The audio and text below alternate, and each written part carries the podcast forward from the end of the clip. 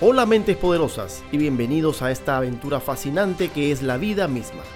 Todo tu ser concentrado en el presente justo donde las cosas suceden para responder a la grandeza de tu llamado y despertar de una vez a ese gigante interior para que seas protagonista de tu propia vida.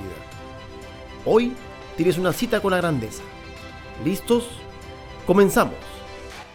El tema de hoy es dos aspectos claves que la actitud puede hacer por ti. ¿Cuántas veces has escuchado a speakers motivacionales decir que la actitud lo es todo? ¿Y cuántas veces te has convencido de eso?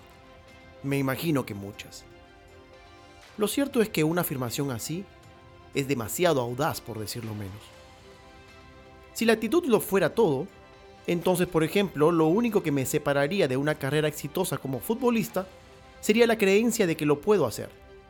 Pero lo cierto es que el factor que se interpone es el talento. No es mi intención pincharte la llanta, pero decir que la actitud lo es todo no es verdad.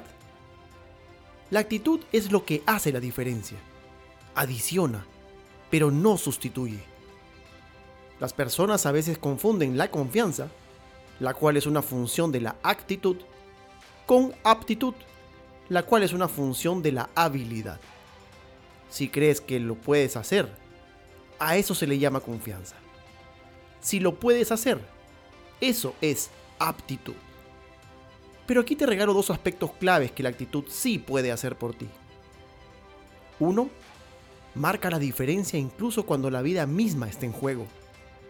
Y dos, es una impresionante influencia sobre la manera en que vives la vida. Al final, la actitud es una elección y depende de ti 100%. Entonces, ¿cómo quieres vivirla? Vamos, que ahora está en tu cancha. Llegó el final y el momento decisivo en que necesitas dejar de esperar por la persona en quien te quieres convertir y comenzar a ser la persona que quieres ser.